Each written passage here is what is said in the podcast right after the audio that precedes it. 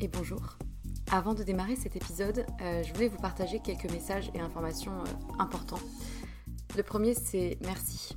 Merci, je le répète souvent, pour euh, l'oreille qui écoute. je ne sais pas si vous êtes dans le métro, dans votre lit ou en train de cuisiner, mais peu importe, merci. La seconde chose que je voulais dire, c'est que si vous me suivez sur Instagram ou que vous avez écouté certains épisodes précédents, vous savez que j'ai quitté mon emploi pour me lancer à mon compte. Euh, non pas par opposition au monde salarié, hein, mais euh, plutôt par besoin viscéral d'oser réaliser ce qui était devenu euh, une évidence, et plus précisément deux activités, avec pour fil rouge les mots. les mots qui racontent des histoires et qui sèment des idées et impacteront au moins une personne, j'espère. D'une part en tant que consultante en communication et stratégie de contenu et rédactrice SEO, du coup, mention spéciale pour les sujets autour de la santé, de la psychologie, de la nutrition et de la sexualité. Euh, et ensuite les mots pour aider d'autres personnes à rayonner euh, par des suivis personnalisés réunissant mes connaissances en psychologie et en trauma, le tout infusé par une approche globale mêlant énergétique, tantra, polarité féminine et masculine, blocage émotionnel et outils somatiques sur lesquels je me forme depuis quelques temps. Et en vue de cette activité-là, j'ai créé un compte Instagram dédié et un nouveau podcast, Les mots c'est bien beau, aux côtés de Pierre Kessial. Et je serai infiniment reconnaissante si vous prenez deux minutes de votre temps pour répondre à un court sondage euh, qui m'aidera justement à m'aligner aux besoins et challenges d'un maximum de personnes et qui vous concerne peut-être dans votre vie personnelle pour proposer justement euh, des accompagnements réellement efficaces. Donc euh, vous avez les liens de l'autre compte Instagram et du sondage dans la description de l'émission. Donc merci infiniment si vous prenez ces deux petites minutes pour, pour y répondre. Et pour terminer ce message, j'aimerais juste euh, vous dire une phrase qui, euh, qui réunit un peu tout, toute l'idée et tout ce qui m'anime. Euh, raconter une histoire, c'est surtout raconter celle de quelqu'un qui a besoin de l'entendre et qui sera galvanisé par l'énergie perçue à travers ces mots-là. Voilà, je crois que c'est un, bon résumé du fil rouge de ce vers quoi je vais et ce qui m'anime. C'est tout pour moi et du coup, bonne écoute.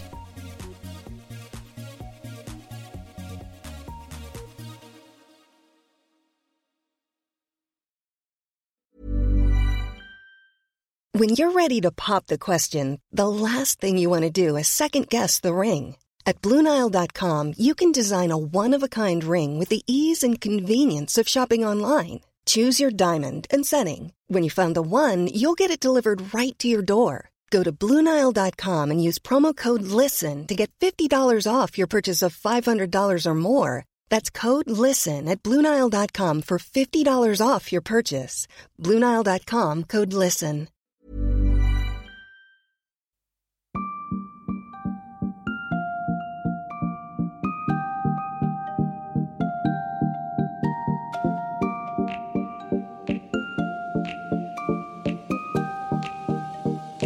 Bonjour et bienvenue dans Sois sage et parle fort, le podcast pour oser, se changer, ne plus se conformer, se cultiver, rire, débattre de sujets et anecdotes variés. Je suis Marie et comme vous le savez, j'ai décidé d'arrêter d'être sage et de parler fort de ce que j'ai envie. Aujourd'hui, je vous retrouve pour un nouvel épisode, peut-être pas des plus joyeux, mais terriblement fort. Sur Sois sage et parle fort, on parle de la vie, de rire, d'avancer et d'être curieux, mais qui dit vie dit aussi mort, puisque ce mot qui fait si peur fait partie de la suite logique des choses. Pourtant, on n'y pense pas, on ne veut pas. On préfère regarder cette fin ou ce début de loin, et le plus loin possible d'ailleurs. Je reçois aujourd'hui Laurine, jeune femme et maman comblée, mais à jamais marquée par le deuil. Lorsque l'on donne la vie, on projette, on espère, on imagine, on attend. Je ne peux que tenter de visualiser ces sentiments, ne les ayant pas vécus moi-même. Laurine va nous parler de ce dont on ne parle jamais, de ces femmes et de ces hommes qui attendent un enfant, voire deux ou plus, de ces couples qui apprennent enfin qu'un embryon s'est accroché à la vie, de ces couples qui se préparent à découvrir ce que c'est d'être parent. Et d'ailleurs, cet épisode tombe à point nommé au milieu des débats sur la PMA et les revendications de ces personnes pour obtenir le droit de donner la vie. Laurine est finalement tombée enceinte et a même vécu plusieurs mois d'une grossesse attendue depuis des années. Et la vie en a décidé autrement puisqu'elle a fini par accoucher à seulement 5 mois de grossesse. Tristan est décédé quelques heures après sa naissance. Comme le deuxième fœtus décédera plusieurs semaines après car le maintenir en vie aurait été une lutte vaine. En 2013, une étude révèle que la France détient le triste record d'Europe d'enfants morts-nés. En 2010, ce taux atteignait 10 enfants morts-nés pour 1000 naissances. À l'échelle mondiale, Ça représente 2,6 millions de nourrissons qui décèdent au moment de l'accouchement ou peu après. Mais je vais laisser le soin à Laurine de nous raconter le pourquoi du comment cela s'est passé et surtout la prise en charge qu'elle a vécue. Parce qu'une maternité est signe de lieu de vie, pourquoi ne parle-t-on jamais de ces couples qui ressortent du service obstétrique en deuil? Je pense que beaucoup de couples se retrouvent dépassés, désemparés face à une telle tragédie et que très peu d'oreilles sont prêtes à entendre leur douleur. Alors cet épisode, il est pour Laurine, pour tous ces parents qui ont vécu des événements de la sorte, mais aussi et surtout pour montrer que par-delà le deuil, il y a aussi l'espoir et que bah, la vie reprend, et que la femme que l'on est continue de se lever chaque matin et qu'on peut rester fort et ne pas être trop sage parce que pour surmonter ce genre de choses, il faut pouvoir mettre des mots dessus. Donc bonjour Laurine, que fais-tu dans la vie? Quel âge as-tu? Bref, présente-toi. Bonjour Marie, eh bien j'ai 34 ans, je vis à Beaune en Bourgogne. Je suis mariée tout récemment et maman d'un petit Jules qui vient d'avoir un an. Je suis euh, prof de lettres et également sophrologue. Tu as une histoire un peu particulière avec la maternité, comme j'ai pu le dire en introduction. Je te laisse nous raconter ton parcours un petit peu, comment tu l'as vécu, comment se sont passées ces grossesses-là et euh, pourquoi tu en es arrivée là aujourd'hui. En 2015, en fait, j'ai eu une première grossesse euh, très compliquée, une grossesse multiple suite à une stimulation ovarienne, des triplés. Donc à la base, je ne pouvais pas tomber enceinte. Du coup, j'ai dû faire cette stimulation. Au vu des risques pour les bébés, euh, comme pour moi, les spécialistes qui me suivaient à l'époque m'ont conseillé en fait de procéder à un retrait embryonnaire, retirer un des embryons. Alors j'ai accepté, même si j'étais assez réservée, parce qu'il pouvait y avoir des risques d'infection. Et en fait, c'est ce qui s'est passé pour moi. Un mois après ce retrait embryonnaire, j'ai une grosse infection. Ça a provoqué en fait la rupture euh, prématurée des membranes. Alors ça, c'est le terme médical. J'ai la poche des os qui s'est rompue pour un des deux jumeaux. Euh, mais du coup, cette infection, elle a eu lieu au cinquième mois de grossesse ou un peu avant? Avant, en fait, à trois mois de grossesse, elle a eu lieu. Un mois, en fait, après le retrait embryonnaire. C'est là que j'ai manifesté les symptômes de fièvre. Les médecins ont cru que j'avais fait une fausse couche parce que j'ai commencé à perdre du liquide amniotique. Et là, en fait, on s'est rendu compte que les deux bébés euh, étaient bien en vie. Au même, moment, on n'avait pas vu encore euh, la rupture de membrane, en fait. J'ai demandé à ce moment-là d'être transférée dans un CHU parce que j'étais dans un petit hôpital départemental. Et du coup, euh, c'est euh, quelques jours plus tard qu'on a découvert euh, qu'un bébé se vidait de son liquide, en fait. Alors là, j'étais à trois mois et demi de grossesse à peu près. Les médecins m'ont renvoyé chez moi. Ils pouvaient rien faire. Il fallait simplement attendre, essayer de pas trop bouger. J'étais couchée. Et puis un mois et demi plus tard, donc à cinq mois de grossesse, j'ai été prise de violentes contractions. Donc retour à l'hôpital. Et là, on s'est aperçu que j'étais en train d'accoucher. Il y avait un des bébés qui voulait sortir. Donc j'ai accouché d'un des jumeaux celui qui n'avait plus de liquide en fait, Tristan, il est décédé malheureusement quelques secondes après sa naissance dans mes bras. Tout le monde dans la salle d'accouchement attendait que le deuxième bébé euh, sorte, dans la logique des choses. Sauf que mon col s'est refermé, le bébé est resté à l'intérieur en fait, et lui avait apparemment sa poche euh, parfaite. Donc là, ça a été assez violent parce que je venais d'accoucher d'un bébé qui est né vivant, mais qui est décédé euh, dans les secondes qui ont suivi parce qu'il était trop petit pour être pris en charge par le service de réanimation. Et puis, euh, à l'intérieur de moi, bah, j'avais encore un bébé euh, vivant, en excellente forme. Je devais me battre et garder le moral pour ce deuxième petit bout.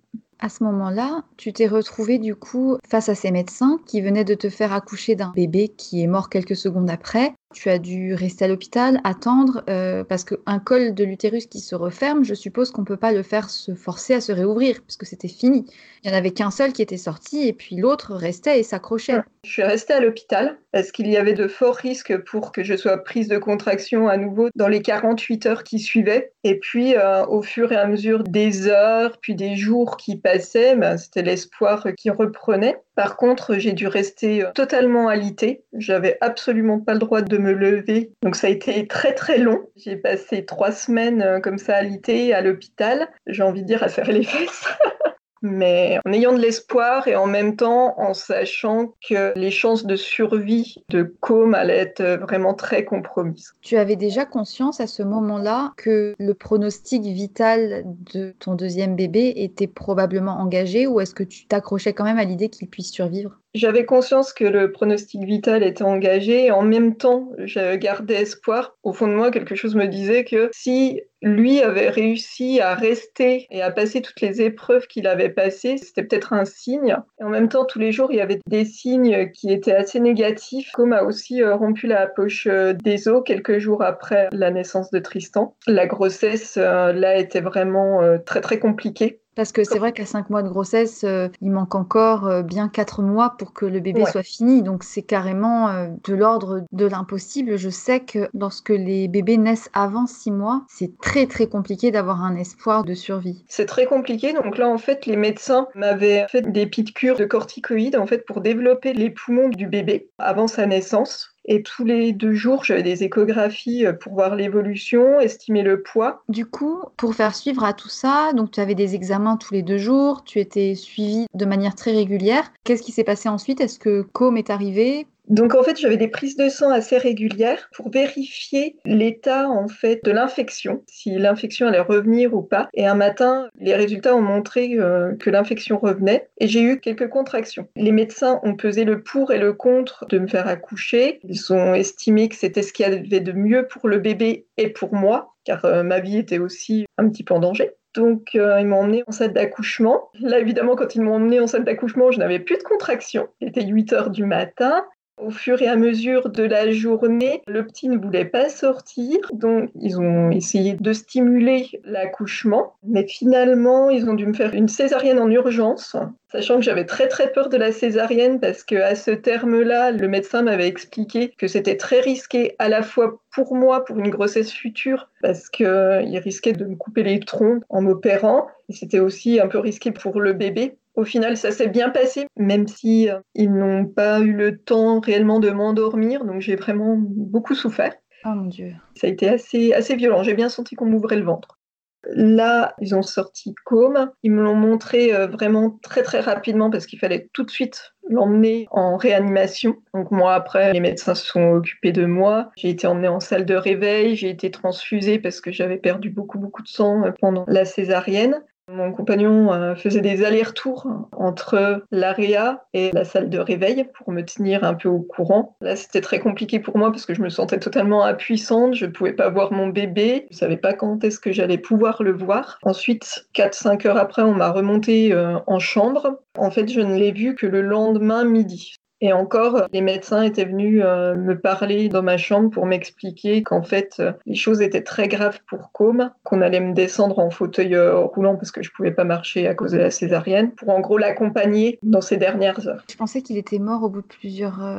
Non, c'est là que ça a été surprenant, c'est que les médecins pensaient qu'il allait pas faire son premier jour, qu'ils m'ont descendu, qu'ils me l'ont mis dans les bras alors que normalement, bon, ils les sortent pas de la couveuse quand ils sont si petits mais comme ils pensaient qu'il n'avait pas passé ses premières 24 heures, ils me l'ont mis dans les bras, ils me l'ont mis en peau à peau. Et au final, ben, pourtant, je suis pas croyante, hein, a rien du tout. Hein. Quand il était dans mes bras, en fait, ses constantes se sont améliorées, ses battements de cœur se sont apaisés, et après, ils ont pu reprendre les soins. Quand ils t'ont descendu auprès de Com, c'était dans l'idée de lui faire tes au revoir. Et il s'avère qu'en fait, son état s'est stabilisé et qu'il est resté vivant encore 16 jours. Mais du coup, Qu'est-ce qu'il avait concrètement? Alors en fait, au niveau cardiaque, respiratoire, c'était très compliqué, mais il s'est rapidement stabilisé. Ce qu'il avait en fait, qui n'était pas visible à l'œil, c'était que l'infection qui m'avait frappé, qui avait frappé son frère Tristan, a frappé son petit cerveau. Et en fait, la pédiatre nous a expliqué qu'il n'avait aucune cellule grise et donc euh, aucune commande au niveau du cerveau pour la suite. Il n'aurait pas pu vivre décemment avec son papa et avec euh, l'équipe euh, médicale, on a décidé de ne pas poursuivre euh, les soins si jamais sa situation se dégradait. Et ça a été le cas 15 jours après sa naissance pour ne pas le faire souffrir davantage parce qu'il souffrait. Hein. Il était nourri par sonde, il était sous morphine tout le temps quasiment. On l'a laissé partir sous morphine.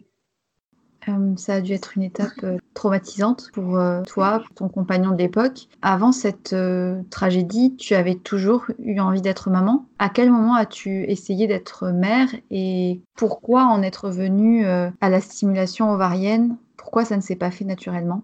J'avais toujours envie d'être euh, maman, à part euh, quand j'étais dans mes études où là j'étais plutôt angoissée de devenir euh, mère trop tôt, on va dire. J'avais envie d'être posée, d'avoir une situation familiale stable, un boulot, etc. Et vers 27 ans, j'ai commencé à penser à la maternité, sauf que j'ai souffert de TCA, donc de troubles du comportement alimentaire, à la fois euh, anorexie et boulimie vomitive, qui ont fait que j'ai été en sous-poids une bonne partie euh, de ma vie depuis la fin de mon adolescence, et ce qui cause des déséquilibres hormonaux et qui cause une infertilité. Donc je savais que la maternité, pour moi, allait être quelque chose de compliqué, et ça a été le cas parce que quand j'ai arrêté la pilule vers 26 ans, je suis pas tombée enceinte et ce n'est qu'à 30 ans que j'ai pu euh, attendre ma première grossesse qui a été euh, enclenchée grâce à cette stimulation ovarienne. Donc du coup, au regard des difficultés que tu avais à avoir un enfant, tu as sollicité une aide médicale pour avoir du coup des stimulations ovariennes. Finalement, ça a été mis en place rapidement parce que tu avais 27 ans quand tu as décidé d'arrêter la pilule, mais tu devais déjà être suivi pour tes TCA, donc je suppose qu'ils savaient qu'il y avait un terrain propice à la difficulté d'avoir des enfants, donc tu as décidé de passer par la PMA. Oui, moi je connaissais mes difficultés, j'en avais parlé avec euh, mon gynécologue de l'époque. Il connaissait pas grand-chose en troubles alimentaires. Il m'a fait faire pas mal d'examens avant. S'est avéré que j'avais des kystes ovariens, donc j'ai été opérée d'abord, et puis euh, on a essayé déjà naturellement. Il faut savoir que pour entrer dans un circuit de PMA, il faut euh, déjà normalement avoir essayé naturellement pendant deux ans à savoir que le gynécologue euh, m'avait dit que je n'aurais jamais d'enfant. Mais il m'avait quand même adressé à un de ses confrères spécialistes en PMA. J'avais été le voir avec mon compagnon. Là, ça s'était très bien passé. Il avait été très rassurant. Il m'avait tout de suite dit qu'une fécondation in vitro n'était pas du tout euh, envisagée pour moi, qu'on allait déjà essayer une simple stimulation. Ça consiste en des piqûres d'hormones qu'on se fait dans le ventre. En fait, ça a marché le deuxième mois, donc ça a été euh, efficace. Du coup, toi, avec le recul, qu'est-ce que tu penses de la mise en œuvre des PMA et comment tu l'as vécu? Est-ce que ça a été euh, plutôt bien perçu vis-à-vis des proches? Comment les soignants ont été avec toi, avec ton compagnon? Alors moi, au début, quand on a évoqué la PMA, je l'ai assez mal euh, vécu parce que pour moi, c'était euh, de l'ordre de l'incapacité à pouvoir être mère par moi-même. Puis surtout, le gynécologue euh, m'avait envoyé là-bas sans me prévenir, sans discuter avec moi. Après, le personnel que j'ai rencontré dans le centre qui m'a suivi était très bien, très humain. Mon entourage a été mis au courant. Tout le monde m'a soutenu. Après, pour le couple, hein, il faut savoir que la PMA, c'est, on va dire, tue l'amour. Tout est calculé. Les rapports intimes euh, sont programmés, telle date, telle heure. C'est très compliqué au niveau du couple. On nous dit que pour euh, tomber enceinte, il faut essayer de ne pas y penser, que c'est dans la tête, etc. Mais quand on entre dans un processus de PMA, c'est pas possible parce que déjà, en tant que femme, on est obligé de suivre le traitement, prendre des médicaments selon le traitement tous les jours. Ensuite, euh, tous les deux trois jours, il faut faire des échographies qui demandent des déplacements, qui engendrent de la fatigue, plus le traitement hormonal qui peut être plus ou moins bien toléré. Pour ma part, je l'avais très bien toléré le premier mois et le deuxième mois, été une catastrophe. J'étais malade, j'avais de la fièvre en fait, c'est un petit peu euh, le parcours du combattant, mais encore, moi, je m'estime heureuse. Comme euh, je l'ai dit auparavant, j'ai pas eu le droit aux fécondations in vitro qui sont encore euh, bien plus poussées, bien plus médicalisées. Quand tu te retrouves face à des soignants comme ça qui tentent de te faire tomber enceinte, comment est-ce qu'ils se comportent avec toi? Est-ce que tu es prévenu, entouré Ou est-ce qu'au contraire c'est très procédural? Et est-ce que tu penses qu'il y a assez d'accompagnement? Alors moi je pense qu'il n'y a pas assez d'accompagnement. C'est très très procédural, mais après les personnes en tant que telles étaient euh, très humaines. En discutant avec les gens, je me suis aperçue que beaucoup de femmes avaient recours à, ce genre euh, de traitement, plus qu'on ne le pense. Par contre, c'est au niveau des gynécologues. Mon premier gynécologue était du inhumanité. Euh, par exemple, avant la PMA, il m'avait fait faire plein de tests et je me souviens être restée pendant près d'une heure pour faire une échographie, les jambes écartées avec l'appareil euh, à échographie euh, au milieu des cuisses. En gros, il testait sa nouvelle machine et là, il a carrément appelé des confrères, allez, venez voir. Il s'amusait à tester en fait euh, comment on zoomait, faire la 3D, etc. À ce moment-là, j'avais l'impression d'être un morceau de viande, en gros, qu'on regardait, et j'ai pas réussi à leur dire bon bah ça va maintenant. Et ça, c'est assez perturbant parce qu'on se dit on est entre les mains des médecins, et du coup on se laisse faire on se dit ce sont des médecins, on a confiance. Et le plus fou, enfin, j'avais lu des articles récemment sur justement la dénonciation des violences gynécologiques qui sont bien plus nombreuses qu'on l'imagine. Je sais qu'il existe désormais des associations pour trouver des gynécologues, on va dire, euh, bienveillants. Mais c'est vrai que récemment, il est sorti plusieurs histoires comme ça avec des violences gynécologiques assez incroyables. Enfin, j'imaginais même pas que ça puisse être possible. Donc je me doute que ça a dû être vraiment euh, horrible. Et puis je pense, alors peut-être que je me trompe, mais de par les difficultés que tu avais, le vécu que tu avais, peut-être les TCA que tu avais encore, tu te sentais peut-être pas en position de t'opposer face aux soignants qui sont censés avoir la parole euh, vraie. Personnellement, je me sentais en position de faiblesse. Après, j'ai rencontré quand même des personnes euh, extraordinaires, notamment au CHU. Donc heureusement quand même, il y a des personnes euh, qui sont humaines, mais certains, c'est une catastrophe. Du coup, maintenant, avec le recul, est-ce que désormais tu connais les raisons de ta difficulté à avoir des enfants? Parce qu'on en a parlé un petit peu du fait que tu avais souffert d'anorexie boulimie. Est-ce que tu penses que être mère était pour toi un moyen peut-être de guérir Comment est-ce que tu as réussi à traverser ces grossesses avec les TCA Pour moi, je n'ai jamais vu la grossesse comme un moyen de guérison, parce que ça serait faire porter un trop gros poids à l'enfant, je trouve. Par contre, ça m'a poussé à prendre davantage soin de moi, parce que quand j'ai eu l'envie d'être mère vers 26-27 euh, ans, c'est là que j'ai réussi à stopper totalement les crises de boulimie vomitive. Je pouvais pas vouloir porter la vie et me détruire en même temps. L'envie d'être mère m'a aidé. Ensuite, oui, ça a eu un impact, ces TCA, parce que j'étais en sous-poids quand j'ai voulu devenir mère pour la première fois, je n'avais pas mes règles, donc forcément, c'était compliqué. Pour la première grossesse, les TCA ne sont pas du tout apparus. C'était assez spectaculaire d'ailleurs. C'est revenu après la mort euh, de mes enfants sous forme d'hyperactivité essentiellement pour essayer de ne plus penser dans un premier temps à ce qui s'était passé. Pour ma deuxième grossesse, j'étais toujours en sous-poids, mais je suis tombée enceinte naturellement parce que peut-être qu'au niveau hormonal, des choses s'étaient résolues euh, quand même, que j'étais plus libérée. La grossesse, par contre, a été très compliquée parce que j'avais beaucoup d'angoisse liée à ce qui s'était passé à la première grossesse, forcément, même si tout se déroulait très très bien. Donc là, les TCA sont revenus de la restriction et des crises de vomissement. Une fois la grossesse passée, ça s'est résolu euh, tout seul. Du coup, pendant toute la durée de ta deuxième grossesse, qui s'est déclenchée naturellement alors même que tu n'avais pas tes règles, qui est le plus surprenant. Ça voulait bien dire du coup qu'il y avait une ovulation, puisque sinon, ça, c'est pas, pas, le Saint-Esprit. Hein.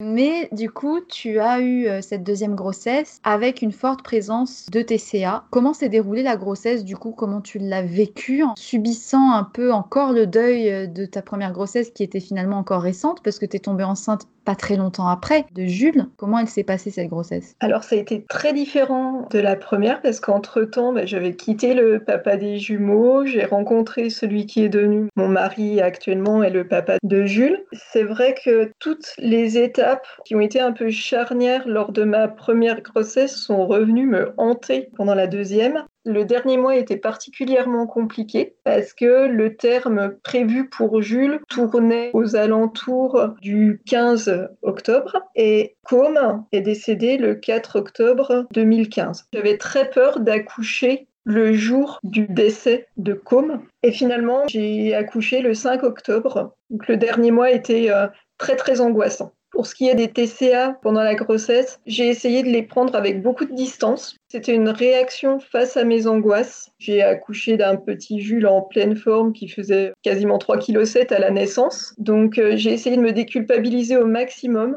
Je savais que ça partirait tout de suite après. Et ça a été le cas. Du coup, la deuxième grossesse, finalement, c'est mieux passé que la première, mais avec beaucoup de stress. Et il est quand même né à terme, sans césarienne, sans intervention médicale. Il est arrivé à terme, par contre, avec une césarienne qui était obligatoire pour moi, car suite à ma première grossesse, les médecins avaient repéré en fait une béance de mon col. J'ai dû donc avoir un cerclage définitif avant ma deuxième grossesse. La césarienne s'est très bien passée. Aujourd'hui, du coup, Jules est en pleine forme. Comment as-tu vécu les premiers mois de vie de Jules? Est-ce que ça t'a permis de te relever? Comment as-tu vécu finalement l'après-deuil et du coup la vie de Jules euh, avec ce nouveau compagnon? Est-ce que tu es toujours en contact avec l'ancien euh, qui a donc vécu ce deuil au même titre que toi? J'ai été extrêmement fusionnelle avec Jules les premiers mois de sa vie. Je tenais euh, à l'allaiter au début. Je n'ai pas pu l'allaiter aussi longtemps. Je le souhaitais parce que j'avais perdu beaucoup, beaucoup de force à cause des TCA, de la grossesse, du fait que je n'ai quasiment pas dormi euh, pendant le dernier mois de grossesse. Je n'ai repris le travail qu'après ces six mois. C'est moi qui m'en occupe quasiment tout le temps. Ça m'a permis de vraiment m'épanouir et de me sentir pleinement maman, mais aussi de pleinement femme. Ensuite, le papa des jumeaux, je ne suis plus du tout en contact avec lui. J'ai essayé de le contacter, mais il n'a pas souhaité me répondre. Je sais que ça a été très difficile euh, de son côté aussi. Je sais qu'il refait sa vie, donc lui souhaite beaucoup de bonheur. Jules m'a beaucoup aidé. Pour ma part, je lui ai déjà pendant la grossesse expliqué ce qu'il s'était passé pour ses frères avant lui. Comme j'étais très angoissée, je lui parlais en fait. Je sais que les bébés, même intra-utéraux, peuvent ressentir. Je lui ai déjà parlé euh, de ses grands petits frères, on va dire. Aujourd'hui, peut-être que tu as un peu plus de recul par rapport à ce qui s'est produit. À l'époque, est-ce que tu as cherché à être entouré par des personnes qui avaient vécu la même chose? Est-ce qu'il existe des associations, des lieux pour pouvoir en parler? Parce que c'est quand même un sujet dont on ne parle pas beaucoup. Et je pense que, mine de rien, tu as dû quand même te sentir seule vis-à-vis de ce deuil. Parce que quand on arrive dans une maternité ou quand on sort d'une maternité, on sort rarement les bras vides. Comment est-ce que tu as pu euh, te sentir soutenue alors ça a été très compliqué. On avait une psychologue euh, qui est venue nous voir juste après le drame pour Tristan, et puis avec laquelle on a pu rediscuter une fois que Com était né, puis quand il est parti à son tour. Elle m'avait donné des noms d'associations, mais à vrai dire, j'ai pas voulu les contacter. À ce moment-là, je n'avais pas envie de discuter avec euh, des gens qui avaient vécu la même chose. J'étais incapable d'en parler à quelqu'un d'autre qu'à mon compagnon ou à quelqu'un d'autre qu'à un psychologue. Donc j'ai été ensuite suivie par une autre psychologue d'une maternité proche de chez moi. Pas duré très longtemps parce que le fait d'aller à la maternité, c'était très très compliqué pour moi. Je voyais que des femmes enceintes ou des bébés. C'était simplement abominable parce que moi j'avais pas de bébé. Après, j'ai demandé à avoir un suivi psy en dehors de la maternité. Ça a pris du temps parce qu'entre-temps, j'avais changé de région, c'était compliqué. Quelques temps après, j'ai été dans un groupe de parole avec trois autres mamans qui avaient vécu ce drame une des mamans était de nouveau tombée enceinte après avoir perdu sa fille. Ça m'avait donné beaucoup d'espoir de me dire que quelque chose d'autre était possible, qu'on pouvait se relever, que la vie pouvait reprendre le dessus. Je suis tombée enceinte de Jules euh, deux mois après avoir cette discussion avec cette maman. Et dis-moi comment tu as pu poursuivre ta vie de femme avec ça? Comment est-ce que tu te sens aujourd'hui vis-à-vis de toi, vis-à-vis de ton corps? Comment est-ce que tu as pu avancer aussi vis-à-vis de tes soucis personnels? Et est-ce que tu penses que cet événement t'a fait avancer sur certaines choses? Et si oui, lesquelles? Alors, dans un premier temps, après le décès de Com, j'étais très mal. Je me suis fait hospitaliser dans une clinique spécialisée en TCA pendant deux mois. Ça m'avait permis de me recentrer sur moi, d'avancer dans mon travail de deuil. Ensuite, j'ai voulu reprendre le travail. Ça a été très compliqué. Le fait de me retrouver devant des élèves, sachant que moi, j'avais pas d'enfants, c'était très difficile pour moi. J'ai donc arrêté l'éducation pour un moment. J'ai pris une année sabbatique pendant laquelle j'ai suivi une formation en sophrologie. Ça m'a permis d'avancer, d'évoluer. Ça a été compliqué avec mon compagnon euh, de l'époque, le papa des jumeaux, lui avait eu vraiment beaucoup de mal à passer le cap, il s'était enfermé dans le travail. Donc je suis partie, j'ai rencontré mon mari, le papa de Jules. Et en fait, toute cette expérience, elle m'a montré que j'étais assez forte pour me relever d'un drame comme ça, en fait perdre ses enfants, ça ne va pas dans la logique des choses. Personnellement, j'en ai voulu à la terre entière, à toutes les femmes enceintes que je croisais. Évidemment, c'était pas leur faute, mais ça a été comme ça pendant quelques semaines, voire quelques mois. Et puis après, j'avais deux options. Soit je me laissais couler, soit je rebondissais. C'est ce que j'avais promis à mon petit com juste avant qu'il s'éteigne, que j'essaierais au maximum d'aller de l'avant, de me montrer forte, d'ouvrir grand les yeux pour regarder le monde lui montrer à travers mon regard. Alors ça n'a pas été facile tous les jours, mais voilà, je fais en sorte d'aller de l'avant. Je vis beaucoup au présent, d'autant plus depuis que Jules est arrivé. Un bébé, ça change quand même beaucoup de choses dans une vie. Il y a toujours des rebondissements avec un petit amour comme ça. Je suis beaucoup moins dans le contrôle qu'auparavant. Je vis beaucoup plus au jour le jour. J'ouvre grand mes yeux et je redécouvre le monde un petit peu grâce à Jules. C'est vraiment très très beau ce que tu dis. Un enfant, c'est ce qu'il y a de plus vivant au monde et ce petit garçon, finalement, ça t'a sûrement aidé à passer finalement du deuil, puis de la colère, puis de vivre ensuite la résignation, l'acceptation, enfin tout ce processus qui fait voir finalement le positif qui peut en ressortir lorsqu'on décide d'avancer de l'avant. C'est intéressant ce que tu dis sur la colère vis-à-vis des autres mamans. Je pense qu'on n'en parle pas beaucoup de ça. Et puis ça paraît en fait euh, injuste et surprenant, mais de ton point de vue, ça paraît clairement compréhensible quand tu es face à un truc pareil qui t'arrive, où tu te dis mais c'est pas juste, bah ça retombe sur la tête des autres et tous ceux qui à côté vivent ça, ça doit vraiment être horrible en fait de voir des gens avoir des enfants, des publicités pour des couches, pour des biberons, des machins, des choses auxquelles on pense pas mais où au final tu es confronté tous les jours à l'idée qu'on devrait être mère normalement, entre guillemets si tout se passe bien. Donc c'est intéressant de voir comment tu as fait ce cheminement petit à petit et comment la colère s'est transformée petit à petit. Ce que tu disais, c'est compliqué parce que même quand on va dans les magasins, quand on tombe sur les rayons de couches, moi je pouvais plus sortir faire mes courses. Je pense que le temps fait beaucoup de choses et aide beaucoup. Je m'étais quelque part à un moment résignée à peut-être ne jamais plus pouvoir être maman. Ça aurait été compliqué. Je m'étais fait à cette idée. Maintenant, euh, c'est que du bonheur. En fait, moi, j'ai vu l'arrivée de Jules comme une espèce de miracle. Et juste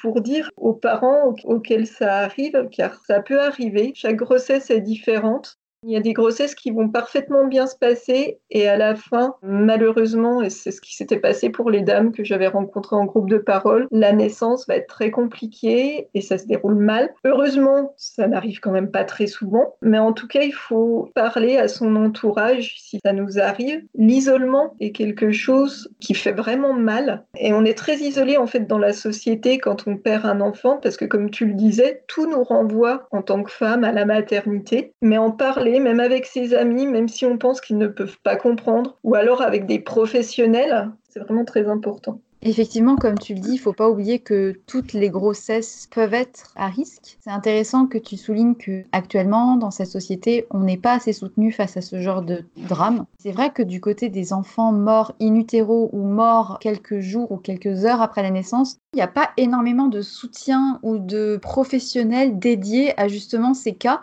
alors que je pense que c'est plus fréquent que ce qu'on imagine. Et on a tendance à oublier parce qu'on est dans une société où maintenant on a l'impression qu'on peut tout soigner, que le corps médical peut répondre à tout, peut faire des miracles, mais c'est vrai que mettre au monde un bébé, c'est quand même pas si simple et évident que ça, et encore moins pour certaines femmes qui ont peut-être un corps plus fragile. Tu en es la preuve, mais tu es surtout la preuve, et ça c'est vraiment chouette, que on peut arriver à se relever. Tu as eu la chance d'avoir ce petit Jules qui est venu.